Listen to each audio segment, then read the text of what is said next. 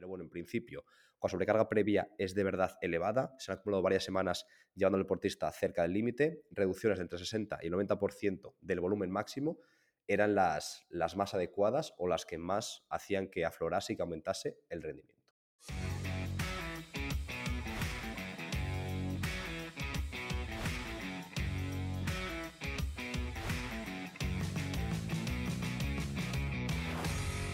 Muy buenas compañeros, aquí estamos una semana más y hoy os traemos este tema que a mí me, apasiona y al final creo que es eh, importantísimo para todos los jugadores físicos. Una cosa es que sepamos entrenar y mejorar las capacidades físicas, que es lo principal obviamente, pero después si no sabemos sacar eh, todo lo mejor en las últimas semanas, los últimos días, al final parece que no sacamos todo el rendimiento que podemos a nuestro trabajo y a los deportistas, su esfuerzo. Por lo tanto, lo principal obviamente es la planificación eh, priorización y programación de la carga, tanto los contenidos como la carga de entrenamiento, pero sin esa puesta a punto final, sin ese tapering, parece que se queda un poco cojo y de eso vamos a hablar hoy, ¿vale? Entonces, eh, que sepáis que este podcast os voy a dar todo lo que podemos y todo lo que me he preparado para que aprendáis todo lo posible de forma 100% gratuita y que sepáis que en Sport Learning Lab tenemos esta formación de, de tapping en el deporte, no solamente con la formación que he vertido aquí, muchísimo más desarrollada en vídeo, con ejemplos y con toda la información puesta de forma esquemática y práctica en la pantalla para que podáis verla, sino también diferentes propuestas prácticas que yo llevo a cabo en baloncesto y propuestas también para otros deportes. Es decir, que esto que voy a dar aquí es como un 5%, un 10% de lo que hay de verdad en el Sport Lending Lab, en concreto en este, en este curso, además de decenas de otros, como ya, como ya sabéis. También deciros que en el Sport Lending Lab vamos a sacar eh, la semana que viene, creo que ya dará tiempo, si no la siguiente, aparte del curso de recuperación del deporte, que ya se está publicando, vamos a crear un, grupo de, de Discord para que la gente tenga además acceso a la comunidad, a intentar crear eh, contactos, también a intentar poco a poco crear ofertas de trabajo y pasarnos las ofertas que, que no se encajen, pero que puedan encajar a un compañero. Y de esta forma no solamente aprender, sino realmente vivir y ganar dinero de nuestros conocimientos, que también es importante, obviamente, ¿vale? Así que sepáis que Sport eh, Learning no para, está cada vez yendo a más, cada vez ponemos más contenido, nuevas funcionalidades como este grupo de Discord y que sepáis que dentro de poco viene aún, aún más contenido. Por lo tanto, si os apetece, si creéis que os puede ayudar, entrad ahora porque el precio va, va a ir subiendo porque de momento no hace justicia a todo el trabajo que hay detrás, ¿vale?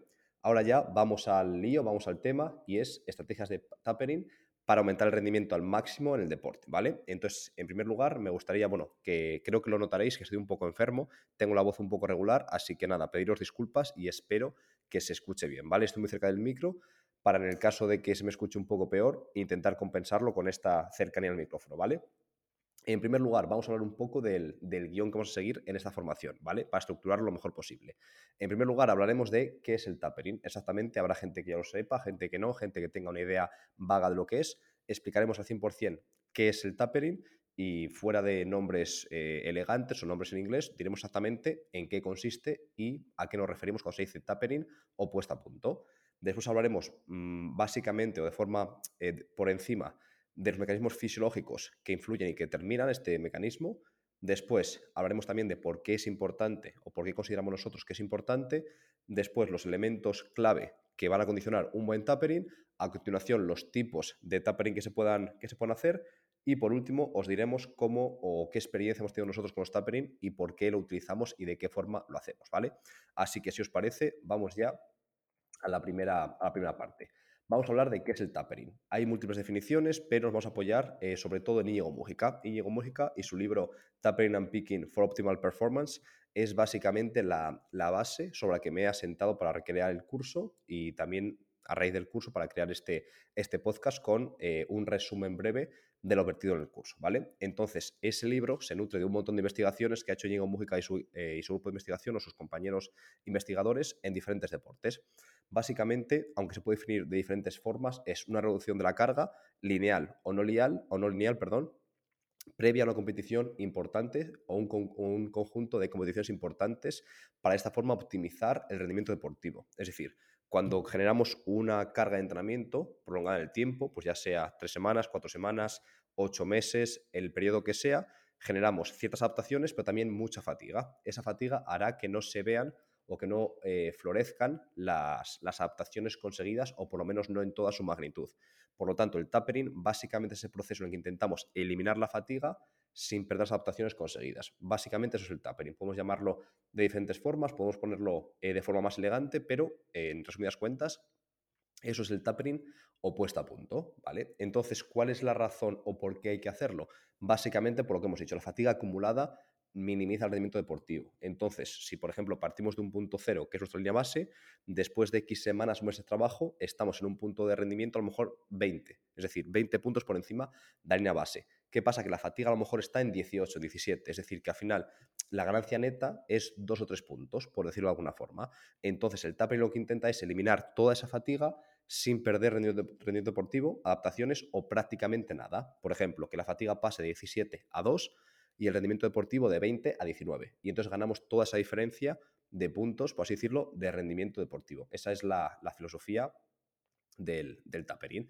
Luego es complicado, ¿por qué? Porque hay ciertos deportes como los colectivos en los que el rendimiento eh, deportivo o la, los factores que condicionan el rendimiento no son solamente fisiológicos o físicos, sino también técnico-tácticos, psicológicos.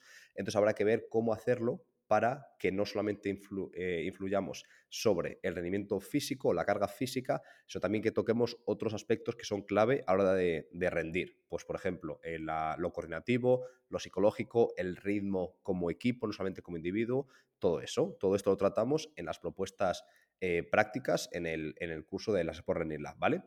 A continuación, vamos a hablar de los elementos eh, claves que tiene, que tiene un tupper, ¿vale? Pues puede ser, en primer lugar, el tipo de tupper que se haga, no todos los tupper o reducciones de la carga son iguales. Después, la duración, no es lo mismo que dure cuatro días a que dure tres semanas.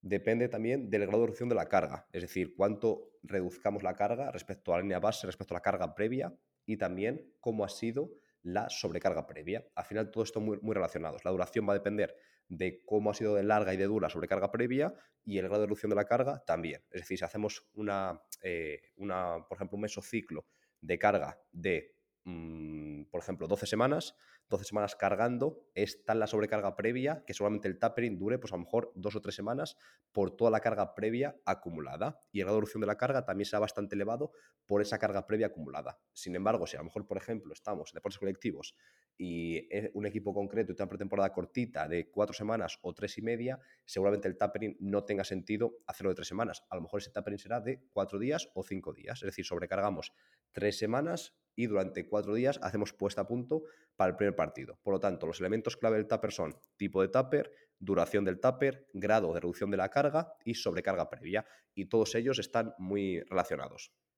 Vale, vamos ahora a hablar del tipo de tupper. Em, hay una primera división que sería entre un tupper que se llama step tupper, es decir, tupper en escalón, y después sería un tupper eh, progresivo. El escalón a que se refiere a que vamos con un nivel de carga X y cuando llega el, el tupper, directamente pasamos a un, a un nivel de carga que es, por ejemplo, X menos 5. Es decir, de golpe pasamos de un 10 de carga a 5 de carga y mantenemos en 5 de carga hasta la competición. Sería como un escalón.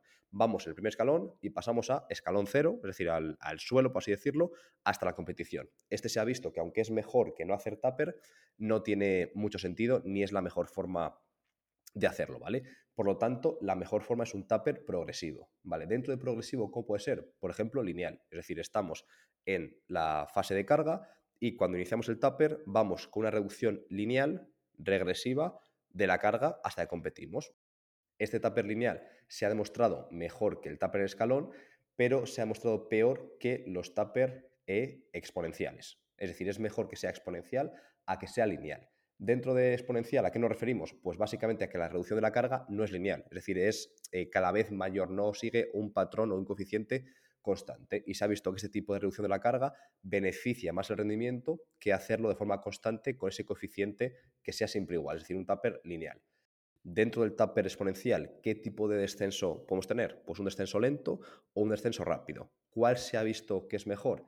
El descenso rápido. Es decir, podemos quedarnos, y de hecho en el, en el curso tenemos diferentes gráficos donde lo mostramos, eh, cómo el rendimiento aumenta en diferentes tipos de tupper y cómo sería el tupper para cada uno de ellos, cómo se ve en una gráfica, pero básicamente podemos deciros ya desde aquí, desde el podcast, que la mejor forma de conseguir ese tapping, ese, tappering, ese, ese picking de cara al, al partido clave o de cara a la condición clave sería un tupper eh, progresivo, exponencial, regresivo con descenso rápido. Es decir, que al final la carga baje de forma rápida, que caiga rápido y que además lo haga de forma exponencial, ¿vale? Perfecto, vamos a ver ahora cómo serían eh, las variables clave, cómo serían en cuanto a volumen, frecuencia e intensidad para intentar eh, recrear lo que las investigaciones han mostrado como más útil o como más eficaz, ¿vale? En cuanto a volumen, ¿qué opináis vosotros? Antes de que yo conteste, podéis a lo mejor parar el podcast un momento y pensar cómo creéis que sería el volumen. Si sería parecido, sería mucho menor, si sería eh, relativamente similar. ¿Cómo creéis que es el volumen del tapering de esos días o, o semana, semana y media, dos semanas previas a la competición más importante? Vale, imagino que lo habréis parado algunos de vosotros, algunos estaréis ya esperando la respuesta y algunos ya la sabréis. Eh, la reducción del volumen tiene que ser enorme, es decir, entre un 60 y un 90%, eh, la mayoría de investigaciones lo, lo, colocan como la franja óptima reducción del volumen, ¿vale? Esto también a qué se debe? A que la carga previa ha sido muy elevada. Si la carga previa, si la sobrecarga previa no ha sido tan elevada, quizás eh, un 80-90% de reducción del volumen es algo exagerado. Pero bueno, en principio, con sobrecarga previa es de verdad elevada, se han acumulado varias semanas llevando al deportista cerca del límite, reducciones entre 60 y 90% del volumen máximo eran las, las más adecuadas o las que más hacían que aflorase y que aumentase el rendimiento, ¿vale? En cuanto a la frecuencia, ¿qué opináis? Esto ya es un poco más difícil y aquí os animo de nuevo a parar el podcast y a que reflexionéis a ver qué opináis. Bueno, pues la frecuencia en principio tenía que mantenerse bastante similar. Reducciones de, en torno a un 20% eran las más interesantes de cara a aumentar el rendimiento. Por lo tanto, una ligera reducción, pero bastante parecidas a la frecuencia previa. Es decir, tiene mucho más sentido mantener la estructura de microciclo, o por lo menos parecido, que reducir el número de sesiones. Es decir, si por ejemplo hacíamos dos dobles sesiones a lo largo de, la semana, tiene más sentido fisiológico, luego habrá, que ver, habrá que ver cómo es el equipo, cómo lo asumen los jugadores, si la gente vive, por ejemplo, lejos del pabellón y tiene que conducir mucho, a lo mejor no tiene sentido, pero en principio fisiológicamente tendría más sentido mantener esa frecuencia, esa densidad, reduciendo mucho el volumen de entrenamiento que acortar las sesiones con un volumen mayor o parecido, ¿vale? Después, la intensidad. ¿Qué opinas con la intensidad? Vale, me imagino que algunos ya lo habréis parado y que tendréis la respuesta y otros estáis esperando a que yo, a os la dé. Eh, la, evidencia es clara y la intensidad debe mantenerse lo más alta posible para conseguir el mejor tupper. Se han probado hacer diferentes tuppers, algunos manteniendo volumen, bajado intensidad y otros al contrario, y aunque los dos es mejor que no hacer tupper, es mucho mejor reducir volumen de forma exagerada, de forma drástica, exponencial. Eh, regresiva, como hemos dicho anteriormente, mantener la intensidad lo más alta posible, ¿vale? Entonces, de esta forma, ¿cómo serían las, sesiones? lo ideal es que bajase mucho el volumen, todo lo que podamos, mantener una frecuencia similar, puede caer hasta un 20%, y que la intensidad sea lo más alta posible. Pues con nosotros buscar 100% lejos del fallo muscular, en pista trabajo de RSA o de velocidad, de potencia, y con el entrenador intentar que el trabajo sea más enfocado a RSA, potencia, transiciones, etcétera, más que algo muy extensivo y algo muy largo. Es decir, que la sensación de estamos entrenando a muchísima intensidad, pero cuando me quiero dar cuenta ya hemos acabado el entrenamiento y que los deportistas sientan, pero esto ya se ha acabado, pero en plan, ya hemos acabado de verdad, y luego un detalle que para mí es menos eh, intuitivo y que al principio me parecía un poco ilógico, y es que se ha visto que cuando ya conseguimos acabar el tupper, en los últimos días, los últimos dos, tres días, aumentos de la carga ligeros, no agresivos, pero aumentos de la carga, mejoran aún más el rendimiento. Es decir, parece que cuando el deportista ya está con la fatiga casi totalmente eliminada, dar un pequeño repunte en la carga da como entender al cuerpo que viene de nuevo un estímulo agresivo y que debe prepararse. Por lo tanto, si tenéis tiempo a hacer un buen tupper, es interesante que a lo mejor las 48 horas o 72 horas antes de la competición deis cierto estímulo agresivo, aunque no suponga una fatiga importante ni mucho menos de cara al partido, pero sí que el cuerpo se despierte y que sepa que va a venir una carga importante en, en breve, ¿vale? Vamos a hablar de qué tipo de magnitud o qué tipo de mejoras podemos esperar con un tapering bien hecho. Pues la evidencia es clara. Mucha evidencia apunta que entre el 2 y el 3% de aumento de rendimiento fisiológico, con un rango de 0,5 y un 6%, que es una locura. Todos sabréis que si mejoráis un 6% las cualidades físicas de un deportista que ya está muy entrenado, eso es, está genial y obviamente hay que intentar perseguirlo. Es decir, no tiene sentido que dediquemos eh, años y años de formarnos, de formación, para intentar mejorar el rendimiento de un deportista, imagínate, un 8%, que cuesta mucho, y después que nos dejemos un 3-4% de ese 8% por no hacer un buen tapering. Por lo tanto, no hay ninguna excusa para, para utilizar toda esta información que tenemos, toda esta evidencia científica, ya sea con el curso que os hemos preparado o si no, pues leyendo los artículos y el libro de, de Íñigo Mújica e intentar optimizar ese último 2, 3, 4, 5 e incluso 6%. ¿Por qué es importante? Habrá gente que piense, pues quizás no, no es para tanto un 2-3%. Es decir, a lo mejor no tengo que que saber esto a lo mejor no me aporta tanto, prefiero estudiar otras cosas, ¿vale? Eh, simplemente para contextualizar un poco ese porcentaje en diferentes deportes, en este caso la natación, en Sydney 2000, pero hay diferentes eh, comparaciones con otros deportes y ocurre en muchos otros, como atletismo, como deportes que tienen eh, su rendimiento muy estandarizado. En deportes colectivos es más complicado porque el rendimiento depende de muchísimos factores y por lo tanto es menos objetivo. Pero en deportes individuales como estos, que se compite además contra el crono, no solamente contra contra otros rivales, se veía muy claramente. La diferencia entre el primer clasificado y el cuarto, es decir, de ganar a no estar ni en el podio, a no estar ni en la foto, a no vivir esa sensación, esa, esa experiencia, era de un 1,6%. Es decir, un tupper modesto, un tupper casi mediocre, te pasaría de la cuarta posición a la primera o al contrario, un tupper mal hecho te puede sacar de la primera posición de ganar los Juegos Olímpicos a quedar fuera del podio, ¿vale? ¿Y cuál es la diferencia entre el tercero y el octavo? Podéis parar un momento de nuevo si queréis e intentad pensar cuál es la diferencia entre estar en, la, en el podio, en vivir esa experiencia, en conseguir esos también sponsors, ese, ese beneficio económico, o estar casi fuera de la final. Pues la diferencia era de un 2% solamente. Es decir, que con un buen tapering puedes coger a una persona que está prácticamente fuera de la final y hacerlo medallista. Imaginaos esto en un equipo de baloncesto que tenemos 10, 11, 12 jugadores, que cada uno de ellos aumente un 2-3%. Imaginad lo que podemos ayudar a cada equipo e imaginad lo, valiosos que sois para esos jugadores y para ese entrenador y para otros entrenadores. Es decir, cuántos, cuántas mejoras laborales podremos conseguir si conseguimos cada año, en momentos clave del, año, eh, mejorar el rendimiento de cada jugador un 2-3%. Básicamente esa es la reflexión final. Ahora solamente deciros que si os ha gustado este tema, que en la Sport Learning Lab tenéis más información, que sacamos en estos días el curso de recuperación, que yo creo que ha quedado muy bien y que me ha, gustado mucho. Nos hemos alargado un poco porque he metido al final más contenido, como hago siempre, que me, que me ha gustado y que he leído los últimos días. Y nada, comentaros que al final este podcast es para vosotros. Que cualquier feedback, crítica, comentario, lo que sea, por favor, hacéndoslo llegar, yo lo analizaré y nos pondremos con ello. Ha habido ya diferentes semanas que los temas tratados han sido realmente porque diferentes personas nos han pedido por correo, por redes sociales o por la página web, por ejemplo, en las sport-academy.com tenéis un apartado de contacto y allí cualquier eh, tema que nos enviéis o cualquier pregunta lo vamos, le vamos a dar prioridad y lo vamos a contestar en el podcast. Por lo tanto, cualquier tipo de tema o cualquier cosa que os gustaría que hiciésemos, enviándoslo y en cuanto nos sea posible lo vamos a hacer, ¿vale?